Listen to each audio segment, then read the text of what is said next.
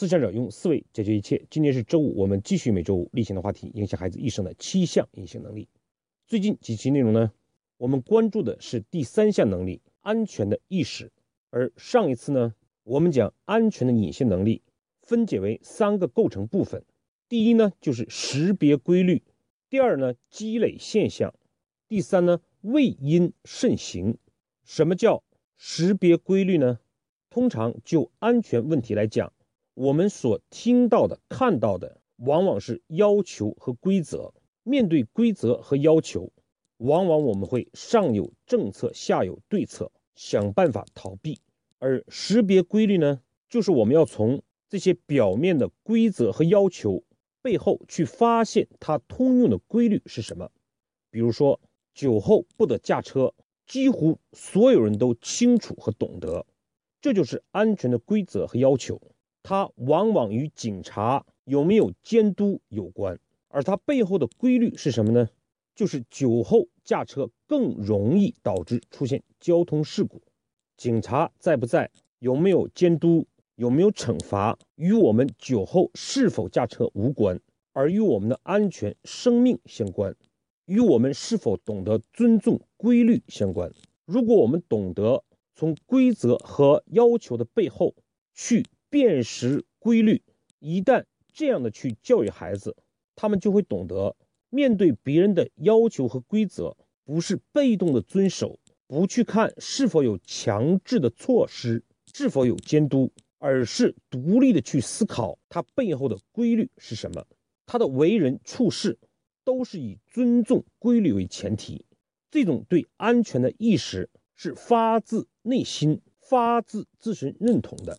第二个构成要素呢，是累积现象，就是当我们清楚规律本身之后，它毕竟很抽象，我们需要不断的去关注这些现象，累积这些现象，将抽象的东西具化。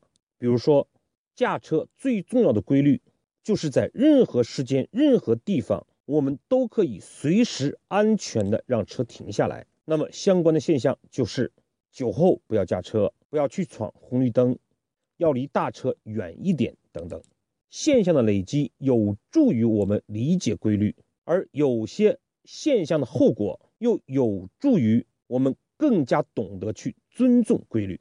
第三呢是未因慎行。一个真正懂得有安全意识的人，他并不是在事后才懂得。后怕，而是在事前，因为对规律的尊重，所以对所有导致安全问题的因感到畏惧，从而谨慎自己的行动，避免去做有违安全的事情。所以见到老朋友，不论别人怎么去劝自己，说附近的警察都认识也罢，说只喝一点也好，都不会为之所动。这就是为因慎行。那么，怎么样进一步理解安全意识的三个构成要素呢？我们今天呢，就通过《三字经》的两个故事来进一步理解分析安全意识的构成要素。《三字经》呢有这样的四句话：“昔孟母择邻处，子不学，断机杼。”前两句呢就是孟母三迁的故事。西汉刘向的《列女传》有这样的记载。孟子呢早年丧父，母亲守节，于是呢就居住在墓地旁边。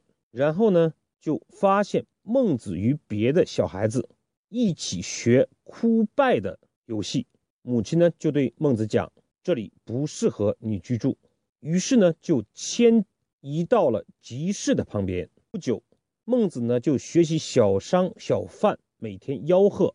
孟母觉得这里也不适合。儿子的成长，于是又迁到了另外一个地方，而不巧的是，旁边正好有一家屠户，于是呢，幼小的孟子就学习卖肉和屠宰之事。孟母觉得无奈，于是再次迁移，这次呢，就搬到了学堂的旁边。孟子呢，就跟着学习礼义和知识。孟母觉得在这里有利于孩子的学习和成长，就决定。居住在这里了。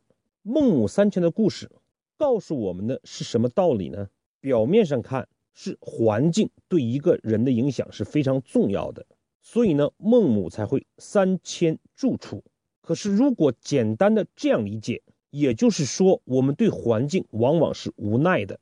这里面更重要的是，不是环境对人的影响，而是孟母主动的去选择环境，甚至可以讲，孟母到底迁到什么地方，并不是最重要的。孟母懂得去选择环境，不是被动的接受环境，才是非常重要而对孩子有更深远影响的。我们可以做这样的假设：孟母三次迁徙的过程与孟子有更深入的交流。比如说，第一次呢，居住在墓地旁边，孟子学习哭拜之事，那孟母有可能就跟儿子讲，作为小孩子。偶尔呢，学习一下别人的哭拜游戏而已，也没什么大不了。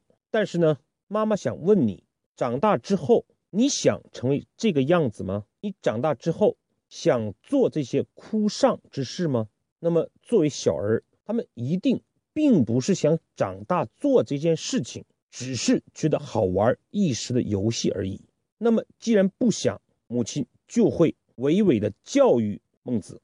一个人做一件事情会形成习惯的，那么我们居住在这里学习的可能就是哭丧的能力。这件事情呢，妈妈做的不好，那么我们怎么样能不受到这种环境的影响呢？我们就应该找一个更好的住处，有利于你的成长。其实呢，妈妈告诉你，每一个人长大之后都会结交很多的朋友，处在不同的环境，有好的也有坏的。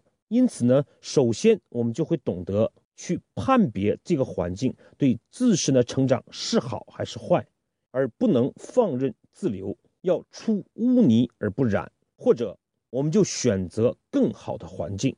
那你愿不愿意跟妈妈一起，我们去选择一个更好的环境呢？所以呢，如果孟母只是简单的去选择更好的环境，那么仅仅是给孩子一个比较好的教育氛围而已。如果利用三千事情的本身，让孩子懂得去选择更有利于自己的好的环境，那么就可以让孩子一生受益。其实呢，显性能力和隐性能力往往只是在一念之间。同样的事情，关键我们用什么样的方式理解去教育孩子。对于孟母来讲，她给孩子立了一个标杆儿：如何通过自身的努力选择更合适的环境。因此呢，从我们刚才讲的安全意识的三个要素来看，在集市旁边，在墓地旁边，在屠户旁边，这些呢都是现象。三千的背后是一个人要懂得去远离那些不好的环境，去选择有利于自身成长发展的环境，而不是去怨天尤人。这样呢，我们就从现象的背后识别到了规律。而第二点。累积现象呢，就是孟母关注到孩子去学习哭拜、吆喝这些不利于孩子成长的事情，而未因慎行，就是孟子没有等到，就是孟母没有等到孩子接触这些事情产生什么不良的后果，而是一旦发现这些蛛丝马迹，发现这些因，就开始畏惧，开始害怕了。因此呢，就懂得了要慎重的选择自己的居所，远离不良的环境。也正是这样的三迁和背后的教育方式和内容，为孟子的成长奠定了良好的基础。这可以从“子不学，断机杼”，我们会有更进一步的理解。孟子呢，有一次还没放学就逃学回家，被母亲看到了。母亲呢，就问孟子。还没放学，怎么就回来了？孟子不敢出声，母亲呢就将正在织的织布机织梭弄断了。织梭弄断之后呢，这批布就报废掉了，需要重新织布。母亲就语重心长地对孟子讲：“学习就像织布一样，如果半途而废，就要从头做起。只有日积月累，积少成多，才能终有所成。”我们发现孟母又不是针对一个现象去批评责骂孟子，而是透过这个现象去发现背后的规律，就是我们讲的辨识规律。孩子逃学现象背后的规律是什么呢？就是学习要像织布一样，日积月累，要有韧性，而不能三天打鱼两天晒网，需要持之以恒。恒心对学习来讲是最重要的，所以我们就会发现，孟母是从这个角度，通过折断、支书这样的例子，让孩子理解逃学的坏处。这样的教育方式呢，就更能举一反三，由此及他。接下来就很容易做到累积现象。中途逃学呢，是缺少恒心，半途而废。明天呢，也可能孟子做另外一件事情，中间停下来，还可以用这样的例子来教育他，从而让孩子懂得的是规律本身，而不是对大人的惧怕、对要求的反感。这样教育成功的孩子，也就。越容易做到畏因慎行，而不是我们上次所讲的那样。这些成功的明星们在吸毒被抓之后，才感到后怕和悔恨，甚至一旦放出来又大发厥词。这是我们教育的失败啊！好，接下来我们对今天内容做一个短暂的回顾。今天呢，我们通过《三字经》的两个小故事，让我们体会到教育孩子尽可能避免从现象出发。一事一教育，也应该避免在教育方式上以批评呵斥为主，而是呢，我们应该像孟母一样，透过现象识别规律，让孩子懂得，不是因为大人的要求、别人的监督才有所为有所不为，而是我们对规律本身的尊重，对自己的爱护才会有所为有所不为。我们更应该学习的是，孟母善于发现。可能影响未来儿子发展的小毛病、错误的小行动，比如说逃学，比如说学习枯败，这就是畏因慎行。正所谓，勿以善小而不为，勿以恶小而为之。哪一个孩子长大之后的大错误，不跟我们小时候的小习惯、小毛病有关呢？而更重要的是，孟母通过自己的身教。